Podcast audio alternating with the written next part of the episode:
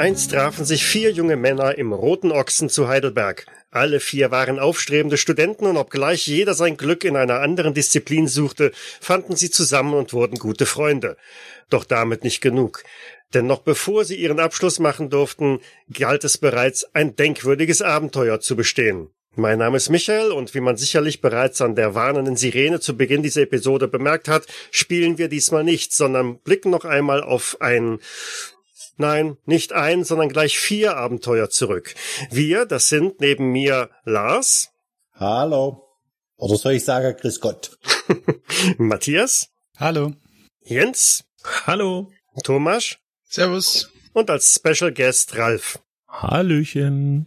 So, wir sollten an dieser Stelle noch einmal darauf hinweisen, dass diese Folge nicht spoilerfrei ist. Wer also noch das volle Vergnügen an dem ein oder anderen Abenteuer dieser Reihe haben möchte, sollte nun schnell die Stopptaste drücken oder anderweitig äh, weghören. Die Reihe, über die wir heute reden wollen, haben wir irgendwann mal so die Heidelberger Kampagne getauft und besteht aus den Cthulhu-Abenteuern äh, Falsche Freunde, Blutwalzer, die Morde des Herrn S sowie die Brut.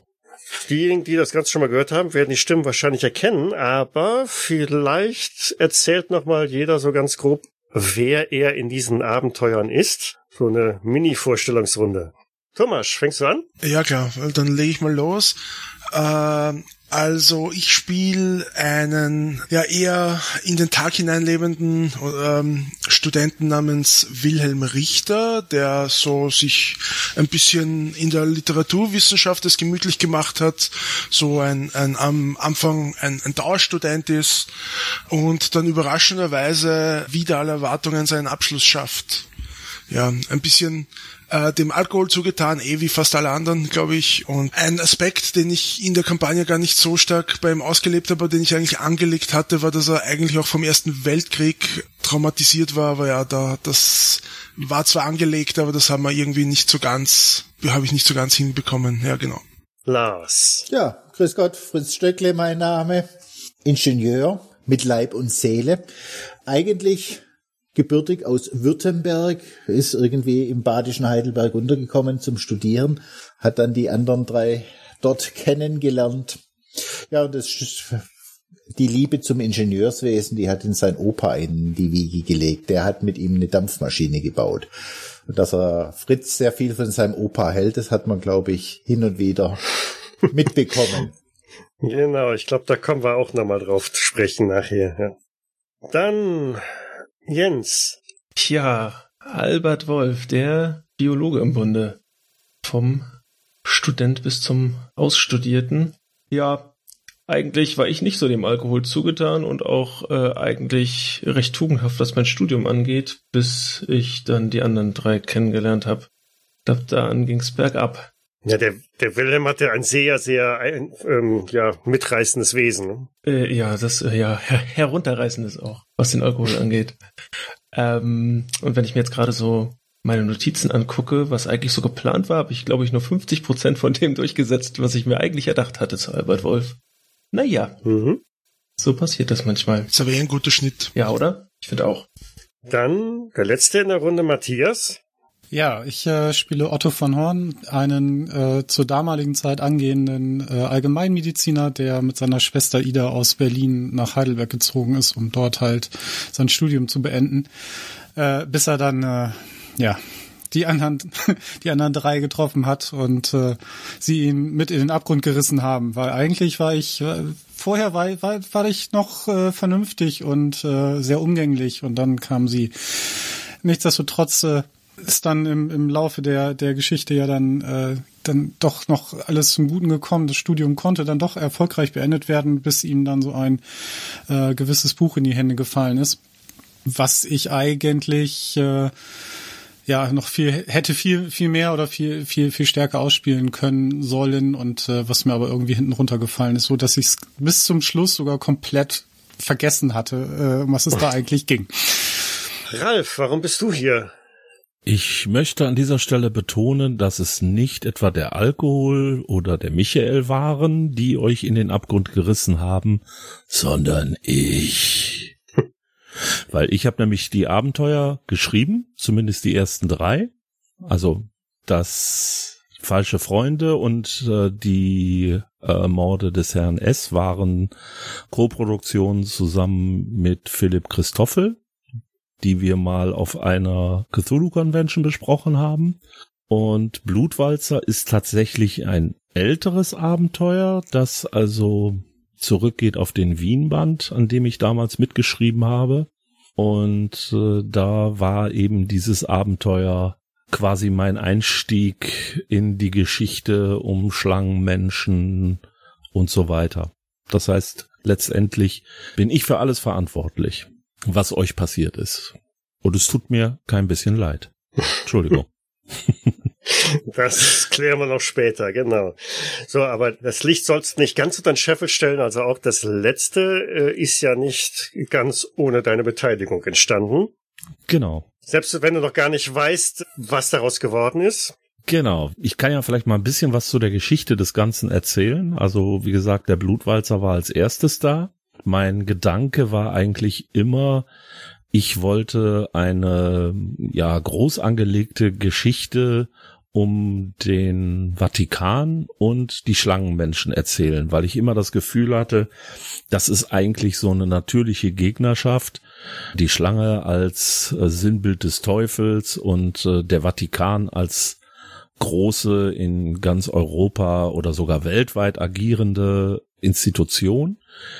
Und ich habe mir immer gesagt, selbst wenn ich jetzt gar keine Religion oder ähnliches einbaue, aber sie haben halt letztendlich eine ja enorme Gefolgschaft und darum hat sich daraus eben diese Idee dann entwickelt, die letztendlich dazu führen sollte, dass ich ein Quellenband über den Vatikan in Cthulhu verfasse. Dazu passend diese Abenteuerkampagne mit dem unheiligen Buch, was dazugehörte. Leider ist das damals bei Pegasus nicht besonders gut angekommen weil die so ein bisschen Angst davor hatten, oh mein Gott, wir legen uns mit dem Vatikan an, also mit der Kirche, das geht nicht gut. Dann habe ich später versucht, das nochmal äh, für den Cthulhu's Ruf zu machen. Da hatte ich dann eigentlich die Hoffnung, wenigstens so die kleine Version dieser Kampagne machen zu können, bin dann aber letztendlich nach zwei Abenteuern und einem Artikel über das Mythosbuch, das ich dem Ganzen noch zugeordnet hatte, so ein bisschen, ja, entlassen worden. Ich sollte das nicht weitermachen, so dass das Ende der Kampagne nicht stand. Und darüber haben wir beide uns dann mal unterhalten.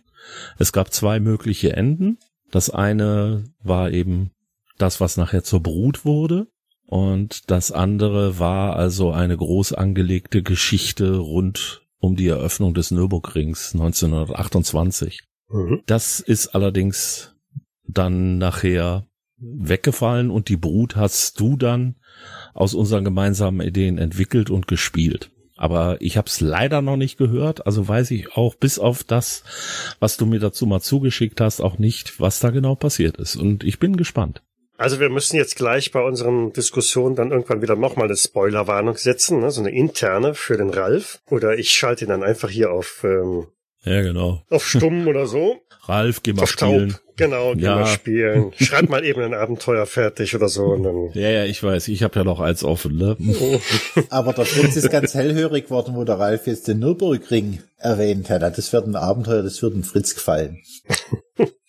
ich befürchte es. Ja, es war halt, äh, vielleicht nur ganz kurz dazu, es war halt immer so die Idee, äh, wirklich das ganz große epische Finale zu machen und das halt in der Eifel anzusiedeln. Und äh, bei der Eröffnung des Nürburgrings, wo also zehntausende Menschen damals eben den Weg dahin gefunden haben und die Charaktere da quasi dann hinzuhetzen, damit sie versuchen, diese Leute alle zu retten, weil letztendlich war das Ziel dann der Schlangenmenschen, dass alle diese Leute sterben, quasi als Opfer, um ihre eigenen Gottheiten wieder zu beleben und ihre Priester wieder en masse in die Welt zu bringen.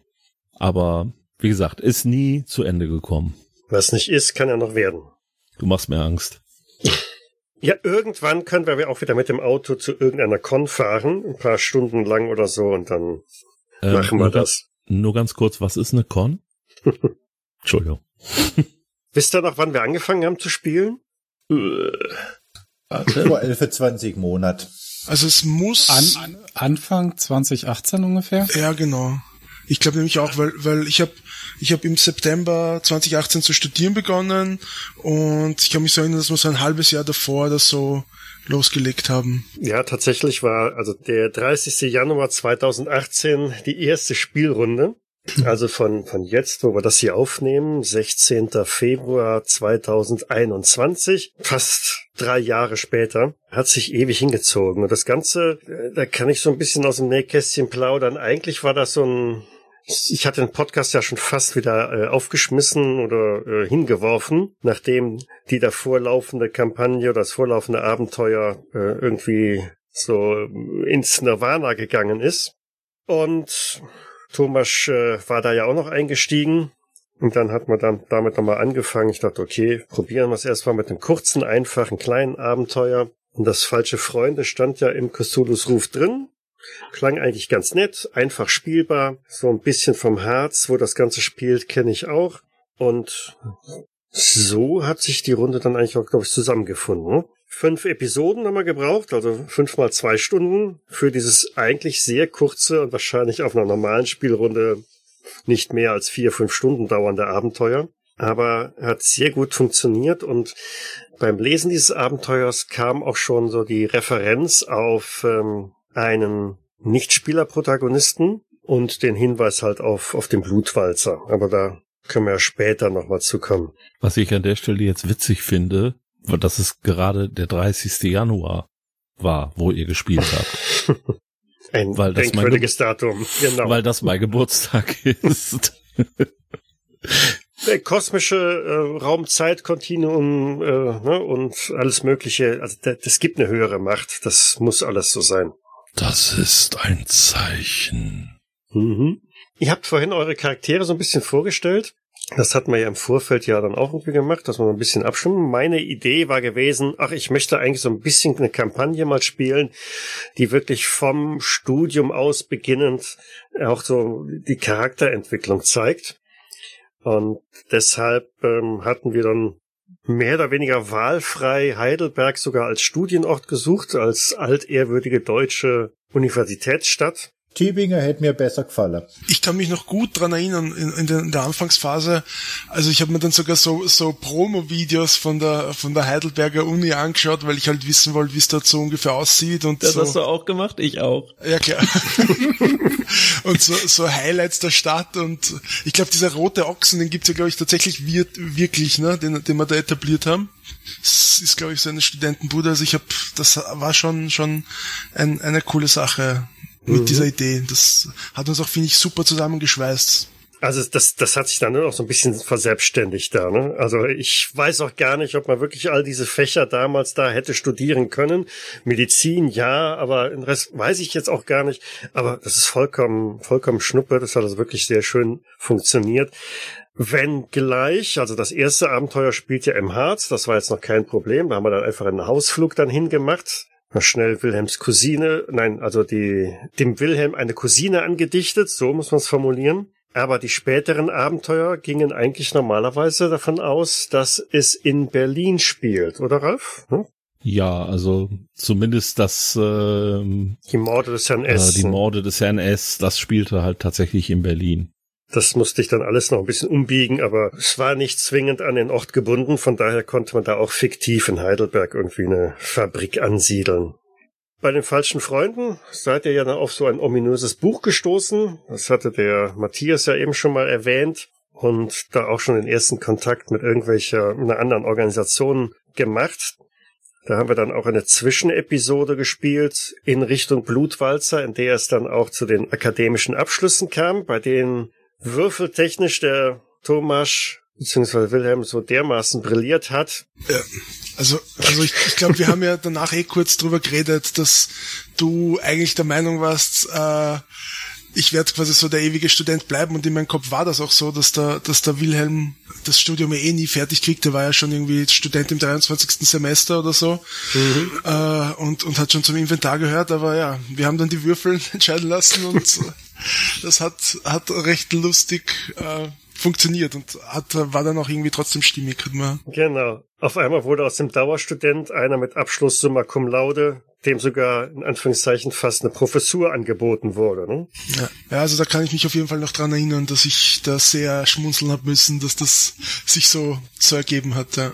ja, und damit ging es dann in Richtung Wien. Das war eine Belohnung von Wilhelms Onkel, dafür, dass äh, ihr seine Tochter da im, im Herz rausgehauen habt. Und da gestaltet es sich dann auf einmal, da, da kam auch so ein Selbstläufer auf einmal. Ich glaube, in jeder Episode musste der Fritz irgendwas essen. Ne? Ja, das hat sich irgendwie da mal so etabliert. Dann habe ich das halt eingeführt, ja. Da würde mich ehrlich gesagt interessieren, äh, wie stark ist dieser Aspekt autobiografisch geprägt? Sehr stark, sehr stark. okay. Na, habe ich mir, also ja, habe ich mir ein bisschen gedacht, aber es war auf jeden Fall auch eine nette Facette, finde ich. Das hat so schön gepasst. Ja. Ich konnte mir bildlich die ganze Zeit so wirklich vorstellen, wie der, wie der, wie der Fritz so einen, einen Reiseführer, einen kulinarischen Reiseführer da durchschlägt die ganze Zeit und sagt, oh, das sieht gut aus, das muss man hier unbedingt auch probieren. Das war herrlich. Nee, die Idee kam mir relativ spontan, weil ich da die drei Fragezeichen mal wieder gehört habe. Und da Justus Jonas ist da natürlich auch immer dem Essen sehr nahe. Und da habe ich gedacht, das wäre eigentlich ein interessanter Aspekt für den Fritz. Also ich muss dazu sagen, ich war vor, also ein paar Jahre bevor ich das Abenteuer geschrieben habe, war ich mal in Wien. Und das ist tatsächlich also auch ein Faktor, der in Wien wunderbar funktioniert, weil man kriegt wirklich tausend verschiedene Sachen zu essen und wirklich außergewöhnliche Sachen. Man kann sich im Kaffeehaus beleidigen lassen von den Oberkellnern. Also es ist insofern tatsächlich äh, eine Sache, die man erlebt haben muss, um das wirklich zu glauben. Also Wien ist in der Hinsicht auch wirklich schon total faszinierend und hat also deutlich mehr zu bieten als äh, die Sachertorte und ein Pharisäer. Unter anderem kam gerade noch als Frage rein Erdbeergeselz. Was ist das? Äh, nicht mehr Gesells, Xels. Xels. Xels ist bei uns Marmelade. Aha, Erdbeermarmelade. Mhm. Wer das mal sehen möchte, der kann mal äh, einen Blick auch werfen in das äh, Wien-Buch Dekadenz und Verfall. Da habe ich damals tatsächlich eine Liste geschrieben der Kaffeespezialitäten und auch äh, verschiedener ja, Speisen, die man also da vor Ort essen kann und die Namen sind teilweise einfach herrlich. Stölzen und Müllspeisen. Ja, oder das Blunzengröstel. Wir warten ja alle noch auf das, äh, auf das kulinarische Reisetagebuch, genau. Auf das von Kochbuch, Fritz. ja, ja. Hätte ich jetzt eigentlich in Corona-Zeiten anfangen können, weil ich schreibe ja, ich schreibe nur Rezepte können. auf, die ich selber ausprobiert habe. Wir kommen gerne vorbei und ähm, probieren das alles. Im Zweifelsfall würde ich es fotografisch dokumentieren. Aber anfangen würde ich natürlich mit der Stölzen. Und wie sagt man das auf Österreichisch, Thomas? Ja, Stötzen, ja. Stölzen. Und Müllspeis. Und wichtig ist, das ist, ähm, habe ich sehr lange Zeit meines Lebens falsch gesagt, es ist die Melange und nicht der Melange. Da wird man ganz böse angeschaut, wenn man das falsch sagt. Ja. War dann Einspanner. Ich muss zugeben, so mein Liebling war immer bei den Wienern, war immer der umgestürzte. Das ist ein Kaffee mit geschlagener Sahne und der kann nur vom Oberkellner serviert werden. Das heißt also, dann kommt also eine Tasse, in der Tasse ist geschlagene Sahne und dann kommt der Oberkellner und dann nimmt er das Kännchen Kaffee und gießt das über die Sahne. Und dann geht er wieder. Aber das darf nur er. Das darf kein anderer. Wenn man das also bestellt, so habe ich mir jedenfalls sagen lassen, dann äh, lernt man auf jeden Fall den Oberkellner kennen. Oder wird ignoriert, wie gesagt. Na gut. Ja, Wien ist eine Stadt, die tatsächlich auch bei mir noch auf meiner Reiselandkarte fehlt. Da muss ich da irgendwann mal, wenn, wenn Corona mal nicht mehr ist, also vielleicht dann doch mal hinfahren. Kann ich nur empfehlen. Ja. Ja, ich auf jeden Fall auch. Ja, ich kenne ja dann auch einen Reiseführer. Ich weiß jemand, der mir dann die Stadt zeigt. Sehr gerne, ja. Also da, du, ich schulte ja eh quasi noch für die für die Tour durch Köln eine Revanche. Also wenn du wenn du aufbrechen solltest, sehr gerne, ja. Und dann will ich auf alle Fälle auch den Stephansdom, Steffi, Steffel dann sehen. Und der Prater natürlich. Genau. Der Würstelprater. Weil da habe ich mich mit Google Maps äh, behelfen müssen ne? und dem virtuellen Tools, die da drin stecken, dass wir einmal so ein bisschen durch Wien spazieren und zu so gucken, wie denn diese, diese winzig kleine Kirche aussieht. ja, ich habe stimmt, ich habe auch geglaubt, der Stephansdom ist groß, bis ich den Kölner Dom gesehen habe. Da, ja. da bin ich dann ein bisschen kleinlaut geworden. Zum Blutwalzer sind wir gekommen, weil, wie gesagt, Ralf im Abenteuer Falsche Freunde so eine Seitennotiz halt erwähnt hatte, dass also die Charaktere, die Investigatoren auf einen Mann vom Vatikan stoßen können, den guten Salvarezzi. Und der tauchte ja im Blutwalzer schon mal auf. Und darum habe ich den halt dann noch mit eingeflochten, weil ich dachte, jupp, wenn wir ja schon eine Kampagne spielen, dann nehmen wir doch einfach alles, was dazugehört. Und da war eigentlich der große Auftritt von, von Salvarezzi. Ne? Der, nee, anders, Moment. Der Salvarezzi wurde in die Mord des Herrn S. referenziert. Genau, deshalb konnte ich dann da den Blutwalzer. In falsche Freunde war da noch gar nicht drin. So rum war das. Deshalb musste der Blutwalzer genau dazwischen geschoben werden. Und da war ja noch extrem unklar, ist der Salvarezzi ein guter oder ein böser. Das ist mir bis zum Ende unklar. Da bin ich mir auch noch nicht so sicher. Der schafft für der Vatikan, was erwartest du? Ja, eben, eben. Wirklich geholfen hat er uns auch nicht. Nur sein, sein Leibwächter, der war gut. Und außerdem denkt nur ein Sif in Absoluten, also es wird wahrscheinlich ein bisschen was von beiden haben. Äh, Ralf, ich glaube, du hattest mir mal erzählt, dass du den auch so ein bisschen konzipiert hast, dass unklar ist, ob in welche Richtung der geht. Oder hast genau. du da ein, ein konkretes Bild? Es war tatsächlich so, dass ich eben mir überlegt habe, wenn ich jemanden einbaue, es war ja im Endeffekt, wenn ich mich noch recht entsinne, das ist unheimlich lange her, aber es war, glaube ich, ein Jesuit, ne? Wenn ich mich noch entsinne. Das weiß ich gar, auch gar nicht. Ich glaube, ich hatte den als Jesuiten angelegt, weil ich gesagt hatte, die Jesuiten sind halt so bisschen eher die weltlichen Katholiken, also zumindest was die äh, Vatikanleute angeht.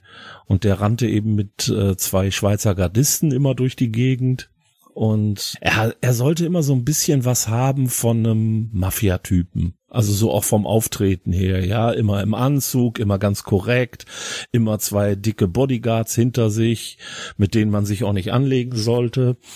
Und der Gedanke war eben tatsächlich der, zu sagen, eigentlich ist er ein guter, aber das sollte nicht unbedingt den Spielercharakteren sofort klar werden, sondern die sollten sich vielleicht erstmal fragen, ja, wie sind jetzt hier genau die Allianzen und kann man dem trauen? Wird der vielleicht, wenn er irgendwas in die Finger bekommt, äh, wird er das vielleicht, ja, ich sag jetzt mal, ausnutzen, um damit äh, gar schreckliche Dinge anzustellen. Aber er sollte letztendlich auch schon tatsächlich ein Helfer sein.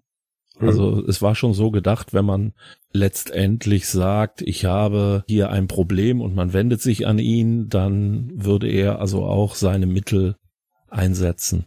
Und ich meine, ohne es jetzt nachgelesen zu haben, es steht auch irgendwo drin, dass man sich über normale Kirchen auch immer an ihn beziehungsweise an seine Organisation wenden kann.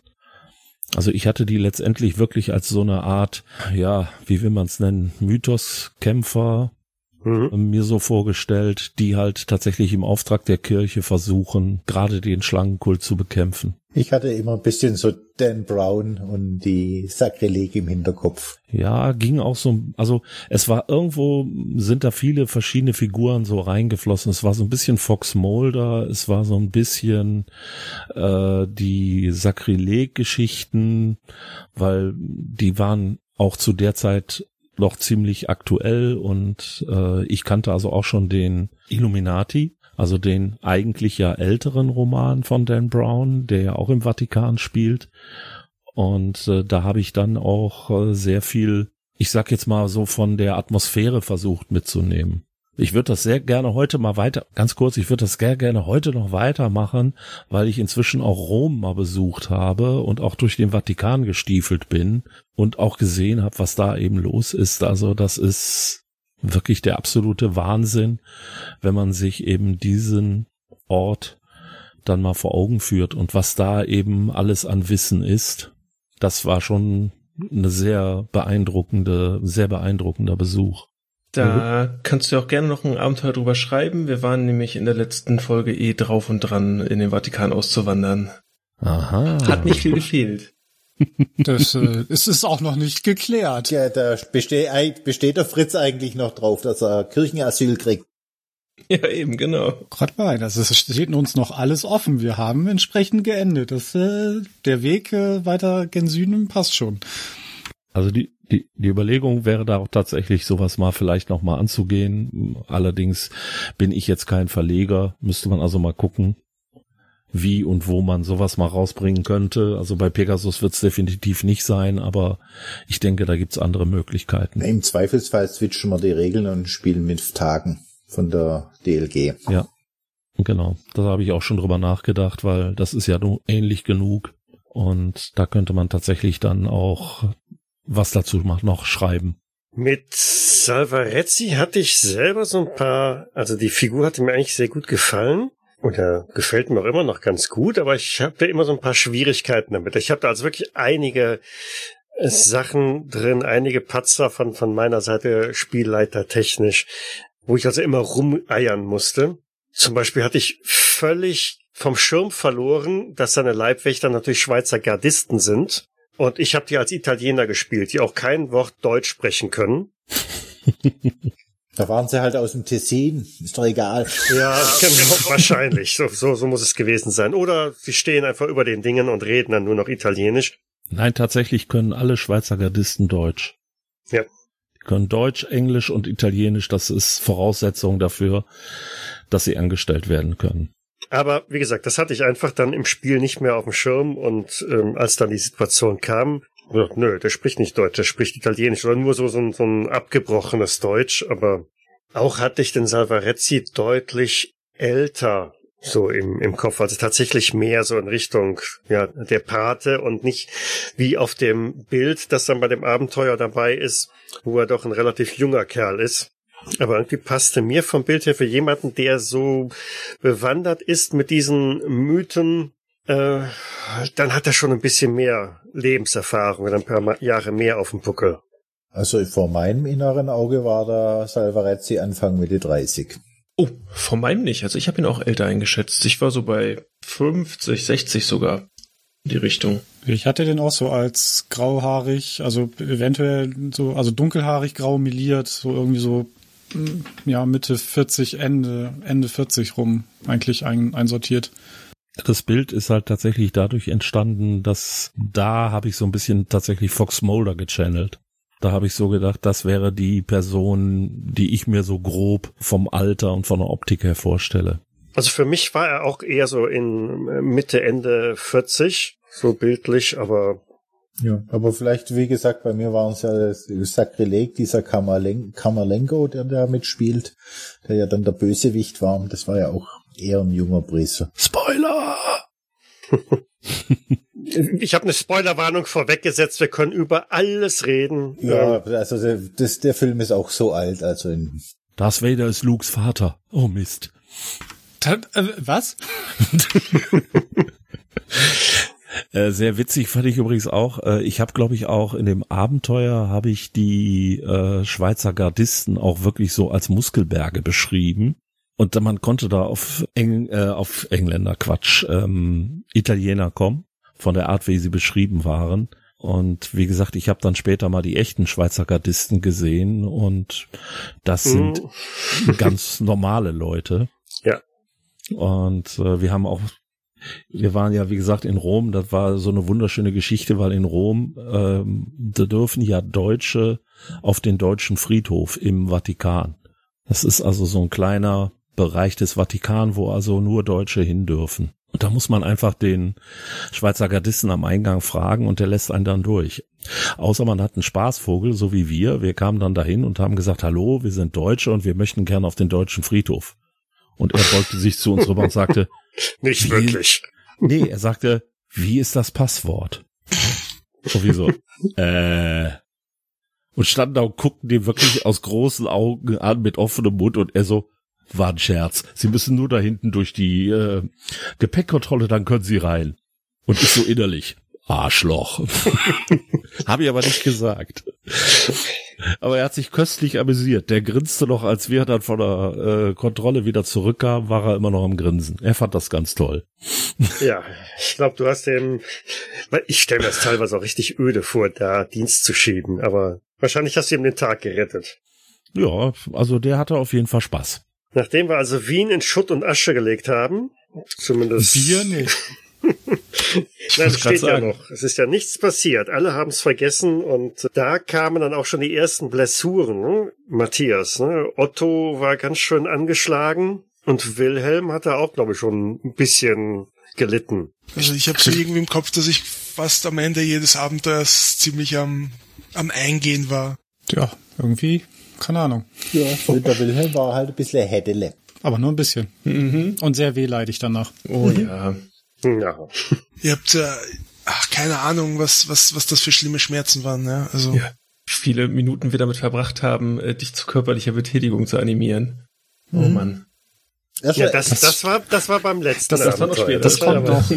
Da sind wir noch gar nicht. Nee, nach dem Blutwalzer ging es dann wieder zurück nach Heidelberg und da haben zwei von euch dann tatsächlich, weil ich echt überlegt habe, also wie kriege ich die jetzt, wie kriege ich den Knoten, die Verwirrung, den Bezug zu dieser Fabrik irgendwie in, in unseren Plot rein und habe dann gleich dem Fritz und dem Albert eine Stelle bei der Schreiber- und Winkler Chemie KG angeboten. Ne? Ja, danke dafür. War toll. Ja, der, der Fritz war ganz glücklich. Der hatte da seine Maschinen, der konnte Ah, da rumschrauben. Ajo. a 8 out of 10 would recommend. Ja. Ja. so ungefähr, ja. Also Albert setzt definitiv nie wieder einen Fuß über die Schwelle zu dieser Fabrik. So viel steht fest. Das sollte keiner von euch. Tja, Naja. Und der gute Doktor hatte auch nicht so ein wirklich glückliches Händchen mit seiner Anstellung. Was aber, glaube ich, mehr daran lag, dass du noch so ein bisschen in geistiger Umnachtung da daher stolziertest. Hm? Ja, äh, das äh, war dann halt eben auch irgendwann diesem, diesem lustigen Buch geschuldet, was ich dann doch ein bisschen mehr gelesen hatte, als ich eigentlich zugeben mochte. Mhm. Aber am Anfang war doch alles super, äh, so mehr oder weniger. Ja. Und als Arzt kommt man ja auch an die Mittelchen dran, die man braucht, um sich so ein bisschen wach zu halten. Das war nur gegen die Kopfschmerzen. Mhm. Und deine Schwester Ida, die bei dir wohnte, die hat sich auch rührig um dich gekümmert und dir oft genug in den Hintern getreten. Ne? Mhm. Aber war vielleicht auch ganz gut so. Ja.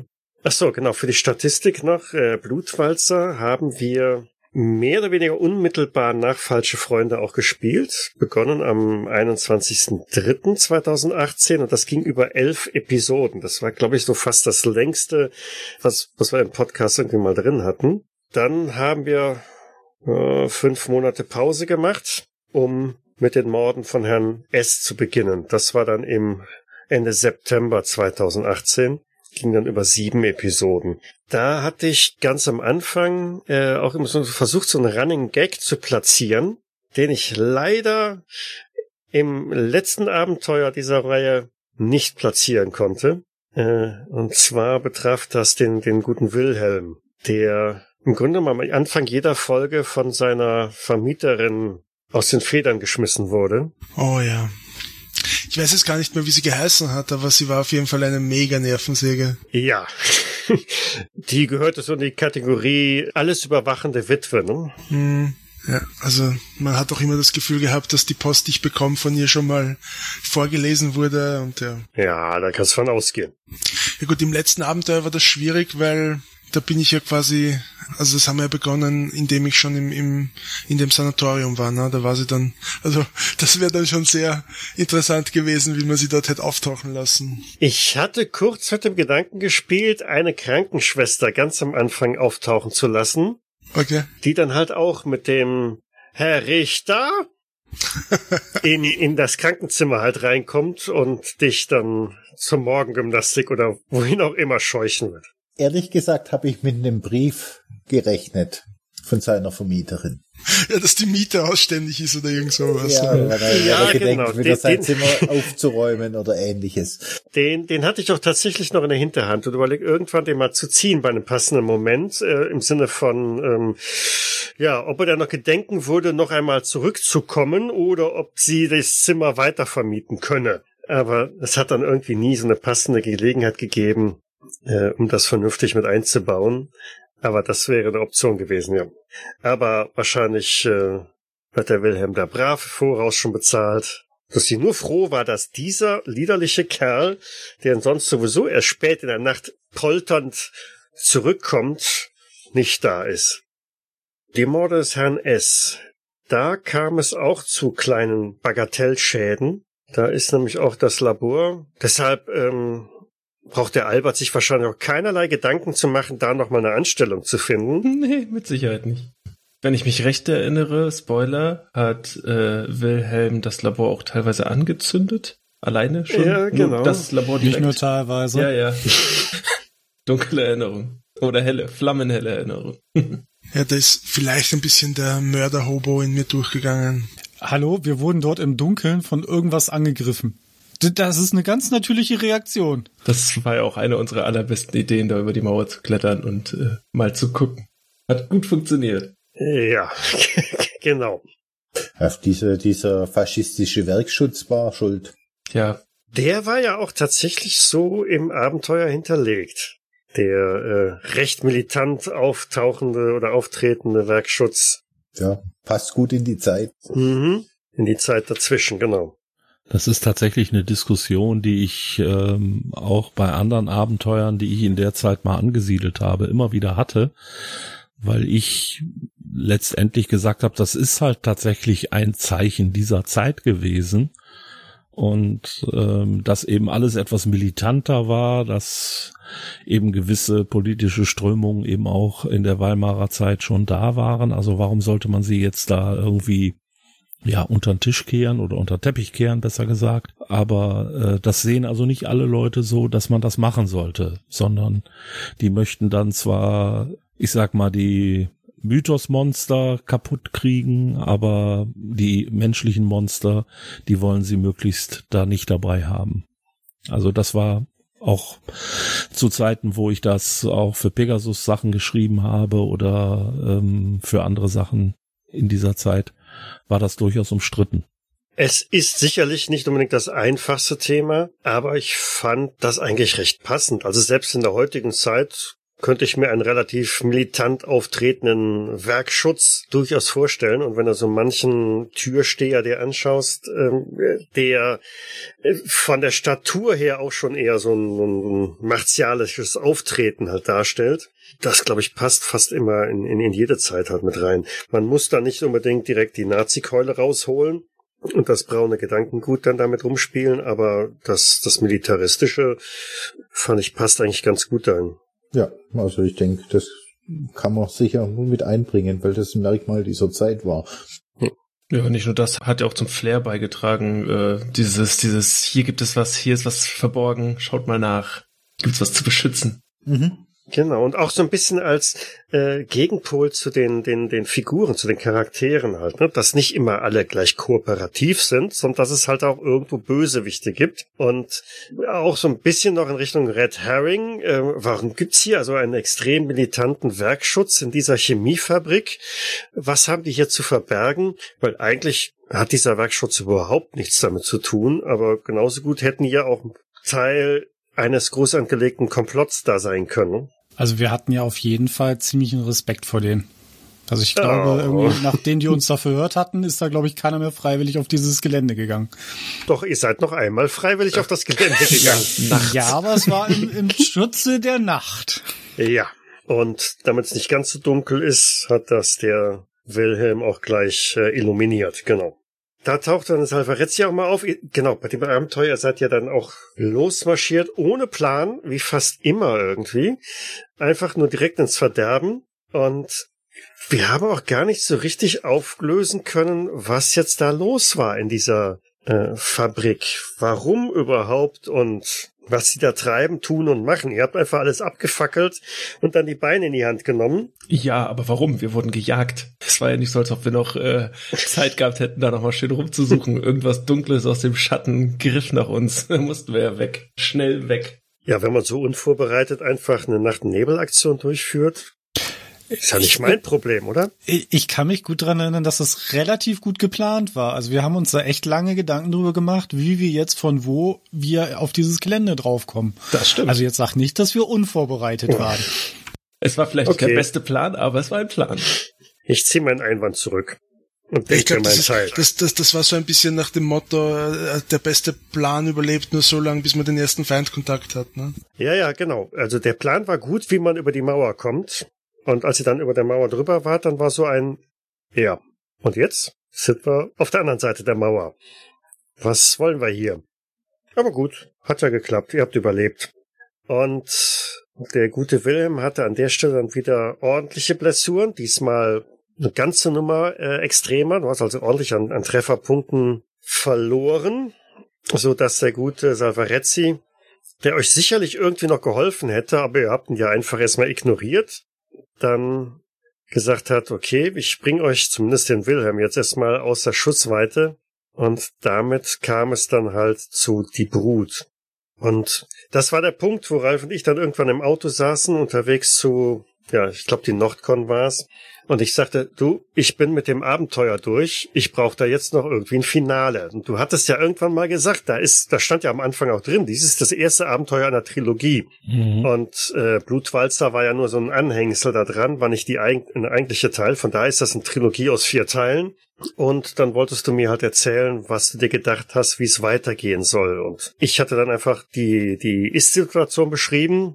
Pass auf, so und so sieht's aus. Ich habe einen, der ist äh, arg mitgenommen, der, den könnte man in ein Krankenhaus oder wie auch immer stecken. Und dieses Buch ist immer noch in deren Besitz und die Gegenspieler sind noch nicht enttarnt. Aber werden mit Sicherheit schon mal so ein bisschen Gefühl dafür haben, wer denn diese vier Helden dieses Abenteuers sind. Und dann hast du deine Idee halt platziert oder skizziert und haben wir dann zusammen versucht, daraus irgendwie ein, ein viertes, letztes Kapitel zu finden, um dieses Abenteuer irgendwie zu einem Ende zu bringen. Und kamen dann halt in Österreich in irgendeinem Sanatorium an. Was mich da eigentlich interessieren würde, ist, in was für einem Zustand war dieses vierte Abenteuer, bevor wir es gespielt haben? Also hat das nur in deinem Kopf existiert, Ralf? Hat es da schon irgendwie so grobe Skizzen gegeben? Wie, wie, wie, wie ungefähr hat das ausgeschaut? Dachte Also- mal. Leg du los, Ralf, dann ich suche hier gerade was raus. Also die Grundidee war halt tatsächlich, ähm, dass wir oder dass ich am Anfang mir gedacht habe, ich brauche einen Ort, wo Schlangenmenschen tatsächlich sich wieder einen Unterschlupf verschaffen und das sollte eben ein Ort sein, wo man absolut nicht mit ihnen rechnet und es war eigentlich war der Gag des Ganzen, das war das, worauf wir eigentlich ähm, abgehoben haben am Anfang, die Charaktere kommen irgendwo an, weil zum Beispiel da vor Ort etwas Seltsames passiert. Und jedes Mal, wenn sie einer Person auf die Schliche kommen, beziehungsweise wenn sie einen Verdächtigen finden, dann geht dieser Verdächtige, ja, über die Wupper, wie man so schön sagt. Das heißt, letztendlich sollte es immer so sein, dass sie merken, ja, egal was wir tun, da ist uns jemand immer einen Schritt voraus. Und das war die ursprüngliche Idee. Und daraus hat Michael dann eben ein bisschen was anderes gemacht, weil wir dann eben mit dem Übernehmen von Personen und so weiter äh, da immer mehr agiert haben. Und es war nachher aber sehr wenig. Wie viel war es, als wir den Plot so durchgedacht haben? Ich glaube irgendwie drei Seiten, ne? Ach, nicht einmal. Ich habe gerade hier mal einen Screenshot von dem gesamten Abenteuer äh, in unseren Chatkanal hier gehauen. Das ist alles. Das ist alles. Das ist sogar gewachsen während des Abenteuers, weil ich mir halt ein paar Sachen dazu notiert habe. Aber es waren nicht mehr als zwei DIN A4 Seiten Stichworte.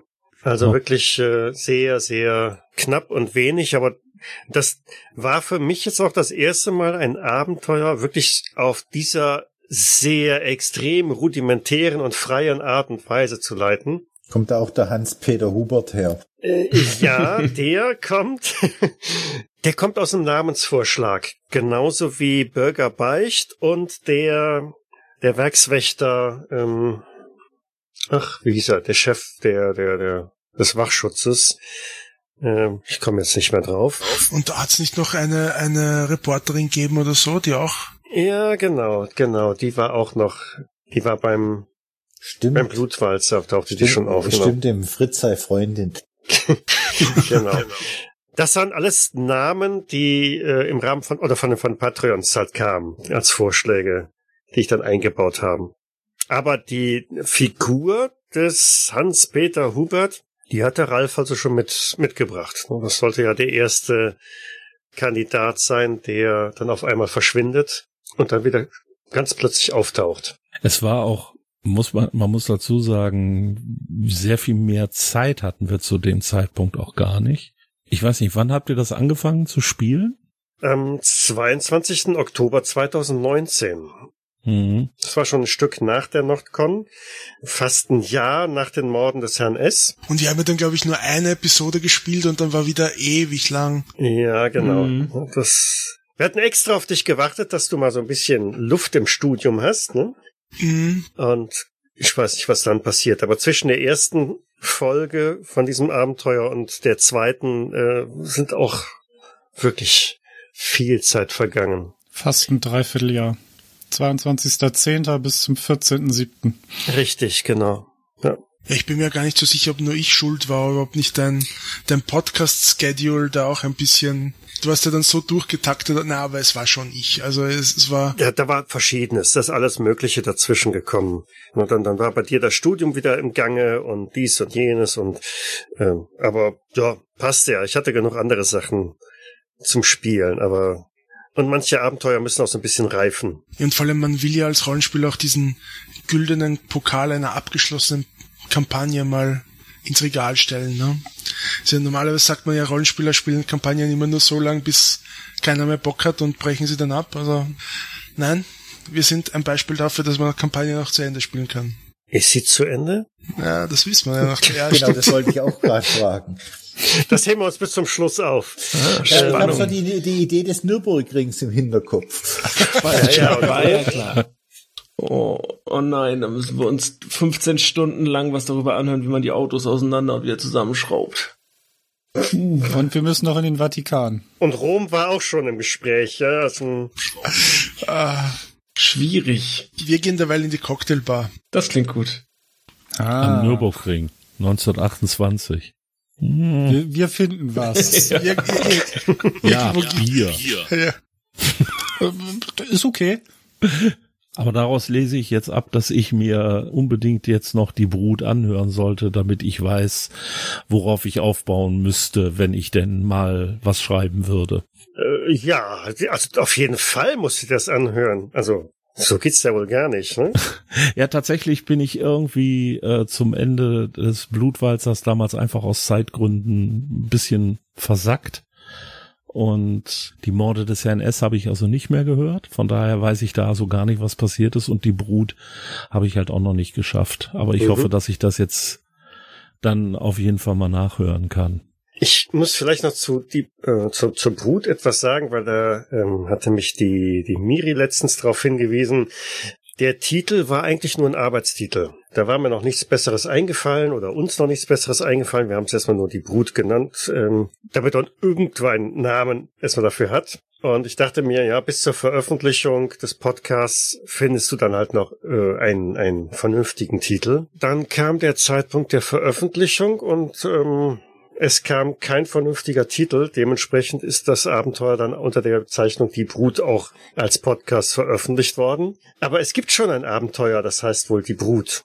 Im Apokalypsenband, glaube ich. Also von daher, das kann vielleicht irgendwie Verwirrung stiften. Nicht bei uns, aber ähm, wenn man das also irgendwann mal niederschreibt, dann, dann braucht es einen anderen Namen. Und, und deine kleine Anekdote beweist auch, dass der Spruch nichts hält besser als ein Provisorium sich mal wieder bewahrheitet. Ne? Äh, richtig, auch im, im Rollenspiel und im Podcast, genau. Ach so, genau. Ein, ein Teil, warum es noch so verzögert hatte, war tatsächlich ich. Äh, aus gesundheitlichen Gründen hatte ich ja eine Pause da einlegen müssen. Deshalb hat er da auch noch so ein bisschen Luft gegeben. Dann habe ich hier auf meinem Spickzettel noch stehen Fritz Oper. Wir können nicht eine Nachbesprechung dieser vier Abenteuer machen, ohne auf Fritz Oper einzugehen.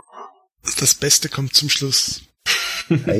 Also, wir haben heute dankenswerterweise von einem unserer Hörer, Konrad von Kupferfeld, ich glaube, Michael ist auch sein Name oder so. Nicht ich, sondern äh, der hat sich tatsächlich die Mühe gemacht und alle Episoden noch einmal durchgehört und nahezu alle Sprüche vom guten Fritz beziehungsweise die Weisheiten seines Opas niedergeschrieben. Und ich kann jetzt absolut nicht sagen, ob es wirklich alle sind, aber alle kommen mir bekannt vor. Die habe ich also beim Schnitt auf jeden Fall alle nochmal gehört. Und es sind derer ihrer viele. Also eine Größenordnung 25, glaube ich, kommt man auf jeden Fall. Ja, ich bin, bin selber erstaunt, wie viel es tatsächlich sind. Wie kommt man auf so einen Unfug? Ach, das, das, das ist einfach äh, spontan gekommen. Irgendwo so ein bisschen aus der Stimmung raus. Vielleicht auch einfach nur, um die, die Sache noch ein bisschen aufzulockern. Ja, war, war wirklich eine spontane Eingebung, den Opa reinzubringen mit seinen klugen Sprüchen. Also das hat unheimlich viel Flair äh, damit reingebracht. Ja, ich wollte wollt doch sagen, das hat sich ja dann im Endeffekt zu seiner richtigen Küchenphilosophie entwickelt. Also ich glaube, man könnte durchaus sein ganzes Leben bestreiten äh, und hätte für jede, jede Problemstellung, die man so hat, hätte man ein, ein Zitat von, von Fritz Opa Ja. zur Rat. Also demnächst im Jägersnet Shop bestellbar der Fritz Opa Sprüchekalender. Mhm. Für jede Woche ein Spruch, ein Leitmotiv. Ja. Und vielleicht müssen wir tatsächlich auch dem Frit, äh, Fritz, Fritzei Kochbuch als, als Patreon-Ziel aussetzen. Ich wollte gerade fragen, kommt das vor oder nach dem Kochbuch? Vielleicht packen wir auch beides zusammen. Ne? Auf der Rückseite von den äh, Kalenderblättern sind dann Rezeptideen. Nein, nein, nein, nein, nein. Das, das musst du schön aufteilen, weil, ne, zwei Produkte kann man besser verkaufen. Äh, Ah, egal. du hast recht, du hast recht, genau, ja, ja. Und wenn der, das Geschäft nicht mehr läuft, dann bringt man die vereinigte Variante dann raus. genau, Ja. die Extended äh, Sammel Edition. Ja. Wie gesagt, das kannst du als Patreon-Ziel ein, einpflegen. Und das, nächste, das nächste, das dritte Ziel wäre dann, dass ich das Kochbuch einspreche als Hörbuch. Ja, ihr habt's gehört. Werft viel Geld auf das äh, Projekt. ich bin sogar jetzt geneigt, selber Patreon bei mir zu werden. Ja, wenn's hilft. Ja, genau. Wenn's hilft, Ähm. schade kann's auch nicht. Mhm. Also dann aber herzlichen Dank dafür, diese Liste da aufzubereiten. Der Herr Lars fängt jetzt auch noch an, das Ganze in, in korrektes äh, Schwäbisch In Schriftschwäbisch zu in, übertragen. in Schriftschwäbisch, genau. Vielleicht müssen wir noch eine Übersetzung dazu liefern, so ein zweispaltiges werden. Ne? Links Original und rechts die hochdeutsche äh, Fassung davon. Ja, aber manche Wörter, wie, wie ich habe ja vorher versucht, das Brudler zu übersetzen. Das geht einfach nicht. Das ist Ja gut, aber dann muss halt entsprechender Erklärtext dahin. ja. Und es gibt auf jeden Fall auch ein Lesezeichen dazu. Das können wir schon versprechen. Also das wird dann so einer der Meilensteine sein, die auf jeden Fall erfüllt sind. Es gibt ein Lesebändchen in dem Sprüche- und Kochbuch. Das klingt eigentlich so, als müsste man aus dem Kochbuch einen Kickstarter machen. ja, natürlich. Ihr seid ja echt visionär. Ja. Nur noch einen Schritt von der Weltherrschaft entfernt, so wie, so wie sich das anhört. Richtig. Das macht der Fritz dann, wenn er erstmal im Vatikan unterkommen ist. Und dann kann er sich auf den Stuhl Petri setzen und dann geht's los. Da hast du viel Zeit in der Kontemplation, genau. Also Ralf, bitte ne, notieren. Wir brauchen da eine, eine stille Phase für den Fritz, damit er seine Gedanken niederschreiben kann. Mhm. Ja, das kriegen wir bestimmt irgendwie hin. Ja. Und er, am besten setzt er sich in einen Nebenraum der Küche, damit er auch gleichzeitig noch kochen kann. in der Klosterküche, das wäre doch, das wäre doch fantastisch. Ja, dann so irgendwie so mit äh, Schwester Kaloderma, der Küchin, der Köchin, die mhm. er dann berät und äh, nicht berät, nicht brät. Ne? Also ja, das war richtig ja, ja. Die, die aber auch kein aber Deutsch kann und er kann kein Italienisch. Oh, das wird großartig. Ja, aber Liebe geht durch den Magen. Die Italiener und die Schwaben, die sind nicht so weit auseinander. Ich kann das sagen, ich bin ja mit einer Italienerin verheiratet. Du musst das jetzt sagen. Ja, ich sage das mit voller Überzeugung. und die Italiener, Italiener sind die sparsameren Schwaben. Ah ja. Ja. Und dann kann ich auch endlich das Rezept der Herrgottsscheißer in Rom einführen. Weiß es von euch einer, was die Herrgottsscheißer sind? Natürlich. Maultaschen. Mhm. Weil man in den Maultaschen alles Mögliche verstecken konnte, zum Beispiel Fleisch und wenn man das dann gekocht hat, dann hat man ja nur Nudeln gegessen und dann hat man den lieben Herrgott beschissen in ja, der Fastenzeit. Ja, und es soll der Sage nach aus dem Kloster Maulbronn, das hier bei mir auch quasi ums Eck ist. Ach, darum heißen die Maultaschen? Mhm. Ha, das wusste ich nicht. Ja. Ja, ähm, der Jägers Netcast, ein Bildungspodcast par excellence. Jetzt sind alle wieder schlauer geworden. Wir wissen auch, wo die Maultaschen auf einmal herkommen und hingehören. Wir müssen ja auch irgendwo, na, muss es ja auch einen Sinn ergeben, dass wir die ganzen GZ-Gebühren bekommen. Ja, ja, natürlich. Das ist unser Bildungsauftrag hier. Ja, ja. Und Fritzle, sein Opa, hat immer gesagt, das Gottes größtes Gabe ist der Schwabe. Gut, jetzt hat er sich lächerlich gemacht. Ticken drüber. Kann das bitte jemand sofort auch in die Liste mit aufnehmen? Sagen, und Nummer 26. ja, der gute Lars hatte auch nochmal einen Sonderauftrag bekommen, denn bei einer Episode ist der Super-GAU eingetreten, oder der nahezu Super-GAU. Irgendwas hast du mit deinem Mikrofon gemacht, ne? Wir wissen bis heute nicht was. Also, ja. Aber der Ton, die Tonqualität war dermaßen miserabel. Das war äh, Sabotage. Sabotage aus dem Vatikan. Ja, ja, muss, muss so gewesen sein. Oder die Schlangenmenschen. Oder die. Auf jeden Fall äh, blieb uns nichts anderes übrig, weil ich habe echt versucht zu filtern und äh, die Pegel zu verändern beim beim Schneiden und noch und nöcher, aber das klang einfach so abgrundgrottenschlecht, als hätte der äh, Fritz die ganze Zeit aus ja wahrscheinlich eben der der Klosterküche heraus äh, gesprochen, während die anderen in wilder Action verfallen sind, dass wir dann tatsächlich die Tonspur nochmal nachgesprochen haben. Das ist ein bisschen schade. Man, also ich meine, man hört es auch, man merkt es auch, man kriegt es halt einfach nicht mehr so, so hin wie im, im regulären Dialog. Aber es gab ja nicht wirklich viele Alternativen. Ich wollte zumindest nicht mit der sehr bescheidenen Tonqualität raus. Er bemühte sich stets, steht in meinem Zeugnis. Genau. Und wie, wie habt ihr das denn, also du hast ihm quasi die vorläufige Tonspur geschickt und er hat da, da nochmal dazu geredet, oder wie? Ich hab's einfach nachgeplappert. Genau. Ah, okay. Er hat seine eigene Tonspur gehört und das Ganze dann nochmal, ja, genau, nachgeplappert.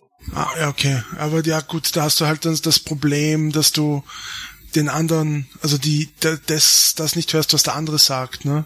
Sondern du versuchst dann nur das zu imitieren, was du schon gesagt hast, aber du weißt nicht unbedingt immer, worauf du gerade reagierst oder so. Genau. Oder ja. war dir das klar beim, beim Nachplappern? Bei, mein, bei manchen Szenen, bei manchen Szenen ja, und bei manchen okay. nicht. Ich bin bloß halb alt, nur nicht ganz alt. ja, weil das war ja auch irgendwie, weil du hast ja normalerweise eh immer Netz und doppelten Boden, glaube ich, bei den Aufnahmen, ne? Du hast immer noch eine, eine Backup-Aufnahme. Ja. War ja dann irgendwie ein Stück schon, schon weg zeitlich und deswegen war die nicht mehr da, glaube ich, oder so, ne? Genau, das, das war wieder so, äh, die, die Macht der Gewohnheit, auch dort läuft schon alles, ne? Das funktioniert, das habe ich noch quasi nie gebrauchten Backup und irgendwie kam ich da so ein bisschen in Verzug, was den Schnitt betrifft. Und dann habe ich das Backup nicht von, vom Server runtergeladen und nach zwei Wochen wird das automatisch gelöscht. Und da war es halt weg. Und äh, wir haben es ja im Gespräch nicht gemerkt, weil über, über Discord halt das andere Mikrofon genommen wurde oder Discord sowieso alles Mögliche noch filtert und pusht und was weiß ich was, aber da war nichts mehr zu retten. Das fehlte einfach. Und dann, ich habe daraus gelernt, ich hatte jetzt drei Warnschüsse dass ich irgendwie Blut und Wasser geschwitzt habe, weil irgendwelche Podcast-Spuren äh, weg, kaputt oder sonst irgendwie waren. Und jetzt nehme ich die Backup-Spur dann doch nochmal äh, rechtzeitig vom, vom Server runter. Ja, ihr hattet anfangs bei der Beschreibung eurer Charaktere nochmal so ein bisschen schon, schon gesagt von wegen, was vom ursprünglichen Charakterkonzept übrig geblieben ist.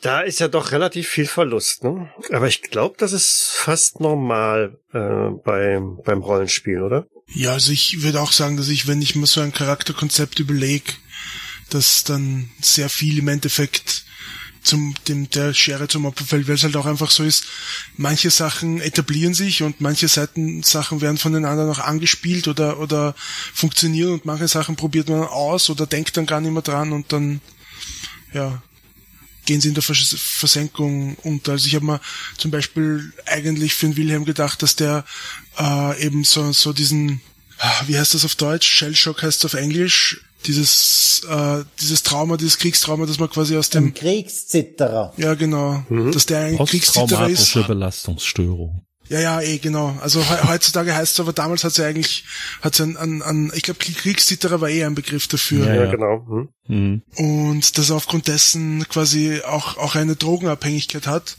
um, um das bisschen, bisschen äh, ruhig zu stellen, aber das hat sich eigentlich nie so richtig ergeben, das, Ja. das zu spielen. Wurde bei Falsche Freunde, glaube ich, ein oder zweimal so ein bisschen angedeutet, aber ähm, ist dann verfallen. Ist, glaube ich, war auch nicht schade, dass das äh, Na, so also sehe ich, glaube ich auch. Also es hat so viele Facetten, also auch unsere Dynamik hat so viele Facetten gehabt, dass das gar nicht notwendig gewesen wäre. Ich, Mhm. Ich glaube ehrlich gesagt, das war ein bisschen davon inspiriert, dass ich zu der Zeit die, die, ähm, wie heißt, wie heißen diese Krimis, diese, äh, Babylon Berlin heißt die Serie, aber, aber da gibt's ja auch die, die Buch irgendwas mit Fisch. Der, Und so der, heißt der, der erste Roman, Der kalte Fisch. Genau, genau. Und von dem war Gerion das ein Rath bisschen, genau, von, von Serie. Gerion Rath war ich ein bisschen inspiriert. Aber das hat dann eigentlich eh, also es, es hat nicht in Dynam Dynamik reingepasst und war, war dann auch okay. Die Figuren haben sich im Laufe dieser vier Abenteuer sowieso äh, unheimlich schön entwickelt, fand ich. Ne? Also dieses Zusammenspiel und äh, das ist natürlich das Tolle an einer Kampagne im Gegensatz zu, zu One-Shots, äh, dass man tatsächlich auch ein bisschen mehr miteinander spielen kann, auf, auf Erfahrungen zurückgreifen kann, die man tatsächlich gemeinsam erlebt hat und nicht auf irgendwas Fiktives. Und das hat mir eigentlich unheimlich gut gefallen, da mitzuerleben, was aber auch oft dazu geführt, dass das gewisse Episoden ein wenig ausufernd wurden. Ja, ich meine, es hat ja teilweise so, so Situationen gegeben, wo du, glaube ich, 30 Minuten oder so nichts, nichts gesagt hast, weil wir halt nur uns gegenseitig die Bälle zugeschmissen haben, ne? Also, Genau. Das, das war mehrfach, wo ich da hier saß und dachte, ja, läuft. Was machst du hier eigentlich? Die beschäftigen sich alleine. So. Hm. Kommen wir heute in der Story irgendwie voran? Hm. ja, also das war, das war schon, das, das, das, es hat wirklich so einige Momente gegeben, wo ich mir auch gedacht habe, man, das, das sind wir jetzt gut alle im Charakter drinnen und haben eine super Dynamik und, und eben schmeißen uns gegenseitig die, die Stichwörter zu und, und, ja. War wahrscheinlich für, für so eine, eine, ähm, schöne, stringente, enge Story nicht immer optimal, aber ich glaube, es hat die Charaktere, den Charakteren gut getan. Und vor allen Dingen hat es echt Spaß gemacht. Und ich, und ich glaube, wenn, wenn uns das dann so, so Spaß macht und, und das so, so gut harmoniert, ich, ich denke mal, dann ist es auch für den Zuhörer entsprechend angenehm, äh, dem Ganzen dann auch zu folgen. Und dann ist es, glaube ich, auch völlig egal, ob wir dann gerade in dem Moment irgendwie in der Story großartig weiterkommen oder nicht. Also das Feedback, das äh, wir zu dieser Kampagne bekommen haben, war unglaublich positiv. Sehr viele, die dann immer geschrieben haben, von wann geht's denn endlich mit den Heidelberger, mit den vier Freunden da weiter? Ähm, und juhu, endlich. Und also das ist schon sehr, sehr, sehr, sehr positiv angenommen worden. Und ja, wie du, wie du sagst, ich glaube, das ist einfach auch dieses, dieses Zusammenspiel. Es ist nicht nur das Abenteuer, das dahinter liegt, sondern auch einfach die, die Interaktion. Da ist Fritz, Opa und Co. Vielleicht sollten wir mal ein Abenteuer machen mit Fritz Opa. Hm. ähm, Ich kann vielleicht noch mal eine Sache dazu erzählen, weil ähm, ich habe tatsächlich von dem Podcast das erste Mal gehört auf der Cthulhu Convention beziehungsweise auf der Anrufung 2018. wo man den Michael sehr zu seiner Freude auf mein Zimmer platziert hat. War das nicht andersrum? Ähm, nee, das war so, dass äh, du da reingekommen bist und dass du zu diesem Zeitpunkt gar nicht so richtig begeistert davon warst, dass du mich äh, da gesehen hast. Ja, da gibt's eine Vorgeschichte, genau. Da gibt's eine Vorgeschichte, wo wir also einen satten Fehlstart äh, hingelegt haben, ohne dass ich das bemerkt habe. Ich bin total empathisch. Und da war er also, äh, da tauchte ich also auf einmal da auf und ja, da haben wir uns aber dann ganz gut vertragen und dann erzählte er mir eben, dass er ähm, eins meiner Abenteuer für seinen Podcast aufgenommen hatte. Und ich habe so gedacht, ach du Scheiße, jetzt musst du ja wenigstens mal reinhören, obwohl du überhaupt nichts mit Let's Plays und sowas anfangen kannst. Und ich habe reingehört in damals Falsche Freunde. Das war das erste, was eben da rauskam. Und ich muss sagen, dass mir das sehr gut gefallen hat. Dass ich tatsächlich da das Gefühl hatte, dass die, dass der Plot einfach gut funktionierte und dass die Charaktere da auch schön miteinander harmonierten, dass das also auch äh, gut gespielt war. Und hat mir also sehr, sehr viel Spaß gemacht. Und dass ich danach eben im Rahmen des Blutwalzers dann irgendwo hängen geblieben bin, äh, das ist schade. Das werde ich auch bestimmt dann nochmal weiterhören, um auch einfach zu sehen, was so da passiert ist.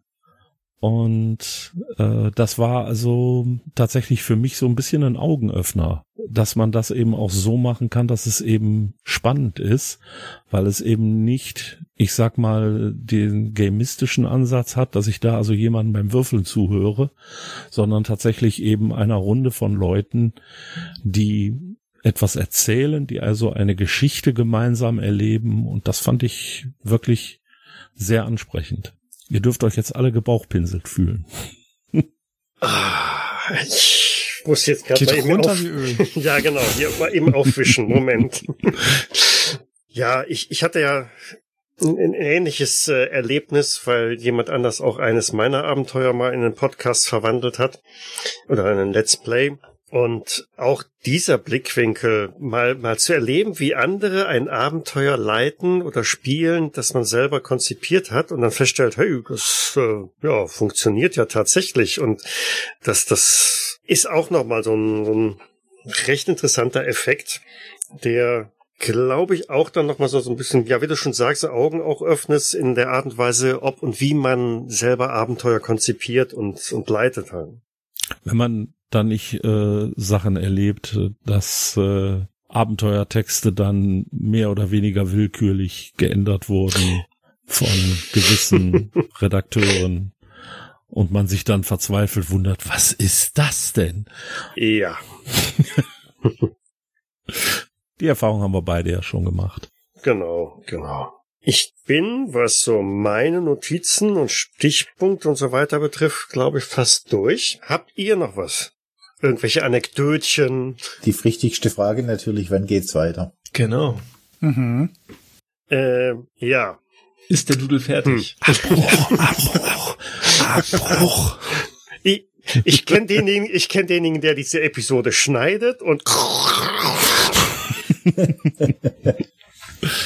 ja, eigentlich hatte ich ja angedacht, mit dieser, mit dieser, die Brutfolge, diese Kampagne dann zu beenden. Hat ja irgendwie gehofft, nachdem es äh, die Lebenspunkte, die verloren gegangen sind, immer epischer wurden, dass sich das dann irgendwie so fortsetzt und äh, der ein oder andere vielleicht dann in, in diesem unbenannten Ort hinten irgendwo da in Österreich äh, bleibt.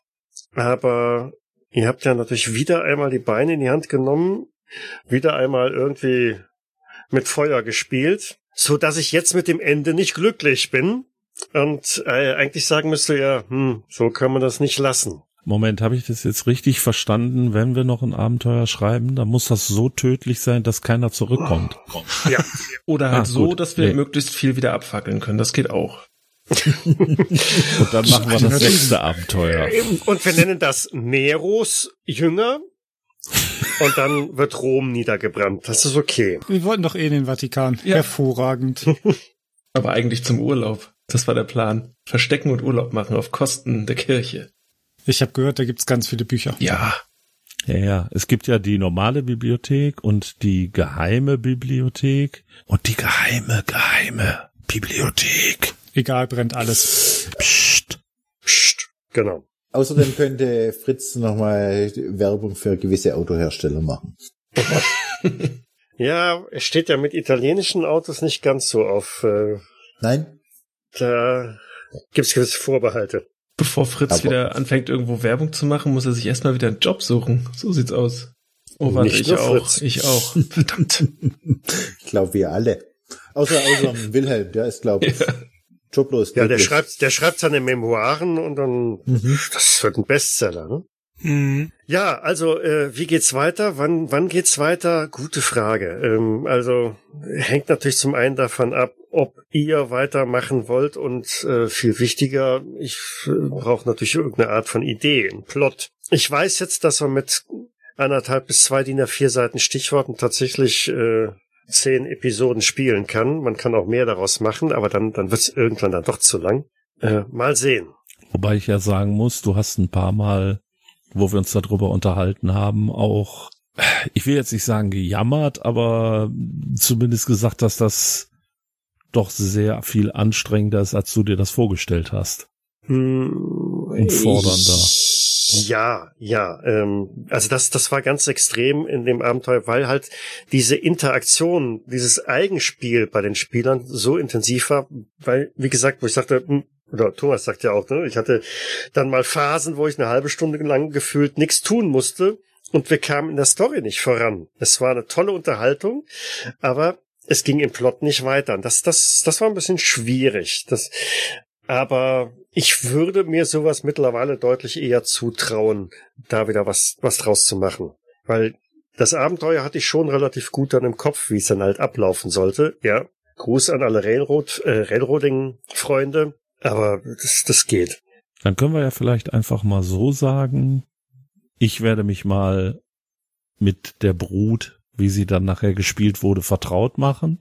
Und sobald ich das getan habe, werden wir uns einfach nochmal zusammensetzen und naja, Neros Jünger klingt doch nach einem Neros Erben. angemessenen Arbeitstitel. Mhm. Und wie wir wissen, Arbeitstitel ähm, Schaffen es bis zum halten Ende. vielleicht genau, genau. Was was wären denn eure erweitern wir den Spieß mal so ein bisschen. Also was wären denn eure Ideen oder Vorstellungen oder Wünsche für ein weiteres Abenteuer? Also Rom bietet sich halt wirklich an, ne? Das war schon Teil der Story. Die Überlegung, dorthin zu gehen, war. Von daher ist das doch ein schöner Spielplatz. Und auch gerade, ja. Und auch gerade, weil wir ja auch rein theoretisch jetzt auch nach dem letzten Finale ja vielleicht immer noch gejagt werden, von wem auch immer, ähm, müssen wir uns ja sowieso noch irgendwo verstecken, würde ich sagen. Jedenfalls hätte ich als Albert jetzt nicht unbedingt die Intention, das ganz normale Leben so weiterzuleben, ohne die ganze Zeit äh, über die Schulter zu schauen. Äh, von daher ein bisschen Zeit irgendwo verbringen, wo man nicht so erkannt ist, wäre vielleicht gar nicht schlecht. Ja. Naja, und Leute, die irgendwo auf der Welt Schuld auf sich geladen haben, sind ja im Vatikan des Öfteren mal sehr willkommen. Von daher passt das ja. Tja. Und man könnte natürlich kulinarisch Hervorragend. Natürlich. Wenn ich mich an meinen Romaufenthalt vor, jetzt überlege ich gerade, zwei, drei Jahren, weiß ich nicht mehr genau, erinnere, da kannst du sehr gut und sehr variantenreich essen. Die mediterrane Küche bietet zumindest viele Optionen. Ja. Ja, und äh, nicht nur die, also wir haben da zum Beispiel auch äthiopisch gegessen, wir haben da brasilianisch gegessen. Da gibt's deutlich mehr Einwanderer, als man sich das vorstellt und die sind auch teilweise schon seit Generationen da. Also da kann man, müsste man noch mal ein bisschen recherchieren, aber das geht schon. Von daher Rom, warum nicht? Ja. Könnte man sich mit Sicherheit mal ansehen. Vielleicht kann man ja auch einfach den Zuhörern und den Patreons sagen, Sagt uns noch, was ihr da noch gerne haben wollt. Was gehört zu einem coolen Rom-Abenteuer dazu? Was gehört zu einem coolen Abenteuer der Heidelberger Vier? Was muss da rein? Mhm. Weil dann, ich finde das immer, ich muss dazu sagen, ich finde das immer sehr spannend, wenn man eben von einer Grundidee, die man hat, oder von ein paar Vorgaben aus tatsächlich ein Abenteuer entwickeln kann. Das heißt, wenn jetzt also bestimmte Wünsche da sind und wir bis jetzt nur wissen, okay, wir gehen nach Rom und legen die ewige Stadt in Schutt und Asche, dann kann man ja mal gucken, was sich noch daraus ergibt. Und Michael und ich müssen dann da draußen Abenteuer machen. Ja, und je, der, der, Jens und ich haben ja schon eine gewisse Erfahrung mit Rom. Wir haben ja jetzt auch in Rom gespielt mit unserem das stimmt, ja. Kann direkt losgehen. Mhm. Ich habe ja. das auch schon, äh, ich, ich habe das schon vor Augen und im Ohr, also ich bin bereit. Okay. Thomas, darfst einen Wunsch äußern, mm. wenn du mitspielen willst. Ja, ja, klar. Also wer wär auf jeden Fall dabei. Ja, ich, ich weiß nicht, ich, ich ah, in meinem in meinem Kopf, ich würde Wilhelm gern so um, auf, auf, auf 180 drehen wollen oder so um, irgendein Element, das das tatsächlich mal den Wahnsinn extrem stark reinbringt oder vielleicht, weiß nicht, ein bisschen auch Zwietracht seht zwischen den, zwischen den Freunden oder so, das wäre wär witzig. Ich habe jetzt kein, kein, kein konkreten Ding, aber irgendwas, was, äh, ja, keine Ahnung, was dazu führt, dass wir in unterschiedliche Richtungen wollen oder dass wir unterschiedliche Bedürfnisse, Interessen entwickeln und ein bisschen mehr, mehr Verrücktheit im mhm. Sinne von, von verrückt werden. Was auf jeden Fall was auf jeden Fall noch äh, ein Punkt in Richtung Zwietracht ist, ist ja immer noch, dass Otto das Buch für sich alleine behalten ja, genau. hat. Das dürfen wir das, nie das vergessen. Das ist ja auch was, was ist auch was, was wir wieder aufnehmen könnten eigentlich, ne? Ja. Also weil das hat ja eh schon so ein bisschen äh, zwei Fraktionen eigentlich am Anfang beschert. Ja. Die einen, die ja. interessiert an dem Buch waren und die anderen, die gesagt haben so, äh. Was mich gerade äh, zu der Frage bringt, die mir die ganze Zeit durch den Kopf geht, hat das Buch eigentlich überlebt oder liegt das in der Kapelle, die und brennt gerade mit ab? Ich meine letzteres, ne? Das hat keiner ja. mit rausgenommen. Das liegt noch da und brennt wir waren, wir waren mit Wegrennen beschäftigt. Ja. Mhm. ja. Aber man kann ja wieder den Joker ziehen, Salvarezzi. Oder man, man, man könnte man könnte auch so sagen, weiß nicht. Und als man am nächsten Tag äh, das Ascherhäufchen der Kapelle besucht, merkt man, das Büchlein ist noch immer intakt. Ich hatte nicht den Eindruck, dass ihr da noch mal drin zurückfahren wolltet, aber okay. Oh nein, nein, oh nein. Nein, das äh, muss nicht. Na, ich, dieses Mann ist ja auch bewusst vage gehalten. Also. Matthias, du darfst noch einen Wunsch äußern. Ich darf auch noch einen Wunsch äußern. Das ist schön. Ich, ich äh, möchte mich dem Ganzen anschließen. Ich möchte gerne nach Rom. Äh, zum einen, ich habe noch nie ein Abenteuer in Rom gehabt und ähm, ich stelle mir die, die, die Kombination aus, äh, aus Antike und irgendwelchen äh, verschollenen Schlangenwesen, die hier irgendwo vielleicht dann doch noch ihre Nester untergebracht haben äh, und, und halt die Kombination dann noch mit dem Vatikan extrem spannend vor. Und mhm. ja, wir sind bis jetzt eigentlich, äh, so was Wahnsinn angeht, total entspannt durch die ganzen Abenteuer durchgekommen, was mich irgendwie äh, erstaunt so in der Retrospektive. Und äh, von daher kann das gerne da jetzt auch zum Ende dann halt gerne ein bisschen frei drehen. Also ja. So ein kleiner Showdown im Kolosseum. Ja, muss ja nicht gleich das Kolosseum sein oder so, aber äh, ja, grundsätzlich, da aktuell sowieso alle meine Charaktere irgendwie tendenziell äh, am Ende sterben, ist, äh, ja, kann das jetzt ruhig auch so weitergehen. Ja, Ralf, hast du gehört? Sogar mitgeschrieben. ha. Mist. Stellt euch hier das höhnische Lachen vor. Nein, ich habe jetzt einfach erstmal nur ein paar Sachen mal mitgeschrieben, um das möglichst jetzt nicht zu vergessen. Ja, dann schauen wir mal, was man so aus Rom noch machen kann. Mhm. Wobei ich sagen muss, das Kolosseum würde ich zum Beispiel höchstens mal so, ja, zwischendurch einbringen. Also ein Showdown wäre an anderen Orten mit Sicherheit besser. Moment, das Kolosseum hat doch in den 20er Jahren noch völlig intakt da gestanden, oder? Äh, nicht wirklich. Das ist ein sehr beeindruckender Bau, aber es ist tatsächlich, ich sag jetzt mal für, ich wüsste schon, was für eine Szene man da spielen kann, aber ein Showdown wäre da auf jeden Fall nicht. Wir, wir, wir spoilern jetzt mal gar nichts, genau. Nein. Also das Castel San Angelo bietet sich doch natürlich auch an. ja, ja. Es gibt viel da, was man damit einbauen kann. Mal, mal, mal sehen. Ich wäre geneigt, also noch, eigentlich wäre so mein Punkt gewesen, wir hatten jetzt vier Abenteuer, die alle auf, auf, auf Schlangenmenschen irgendwie oder Schlangenwesen aufsetzen. Da wäre eigentlich so bei mir so der Punkt gekommen, wo ich sage, so, jetzt ist aber mal gut. Jetzt brauchen wir wieder Tentakeln. Äh, ja, oder irgendwas anderes halt. Ne? Mal, mal sehen. Also da wäre ich geneigt zu sagen, okay, lass uns daran auf anknüpfen, aber vielleicht sind es dann doch nicht die Schlangenmenschen, die hinter euch her sind oder hinter denen ihr her seid. Das würde ich noch so ein bisschen offen lassen. Ja, von Rom ist es ja nicht weit ans Meer, eine knappe Stunde mit dem Zug. Ja. Hm. Ihr meint also, die Schlangenwesen waren nur die Handlanger des, des eigentlichen. Oh je. Na klasse, ist doch genau das, was wir wollen. Größer und ja, dann sollten wir ein bisschen mehr Fitness anlegen, damit wir noch schneller laufen können. Ja, ja, Pizza Frutti big, di genau. Mare. Ja. Ja, gut.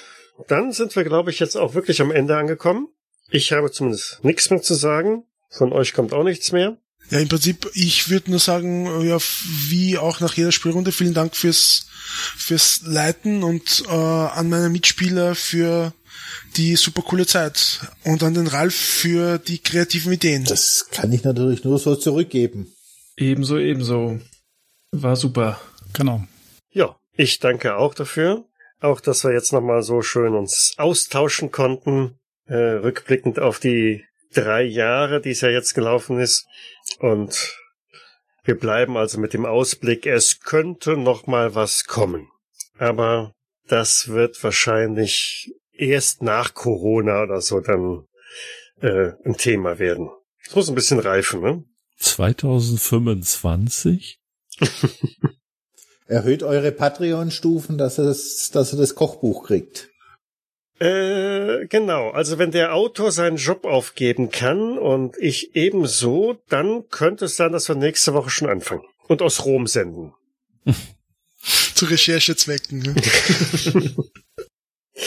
Denkt an das Kochbuch, denkt an den Sprüchekalender von Fritz Opa, haut euer Geld in Patreon rein oder in das demnächst natürlich startende Kickstarter-Projekt. Ansonsten gehabt euch wohl, bleibt uns treu, lasst euch überraschen, was in den nächsten Episoden kommt und euch vielen Dank nochmal für die Nachbesprechung, für die Aftershow-Session und bis zum nächsten. Ja. Bis dann. Ciao, ciao. Bis bald. Ciao. Ciao. Cthulhu bzw. Call of Cthulhu ist ein Pen-and-Paper-Rollenspiel basierend auf den Werken von Howard Phillips Lovecraft. Das Spiel wurde entwickelt von Sandy Peterson von Chaosium und erscheint in Deutschland im Pegasus Verlag. Ich danke Pegasus und dem Team von Cthulhus Ruf für die freundliche Genehmigung. Die Musik im Eingang und Abspann dieser Folge ist von Hans Atom, trägt den Titel Paint the Sky, ist lizenziert unter Creative Commons Attribution Lizenz 3.0 und zu finden auf ccmixter.org. Der Schnitt dieser Folge erfolgte durch Jens Heller.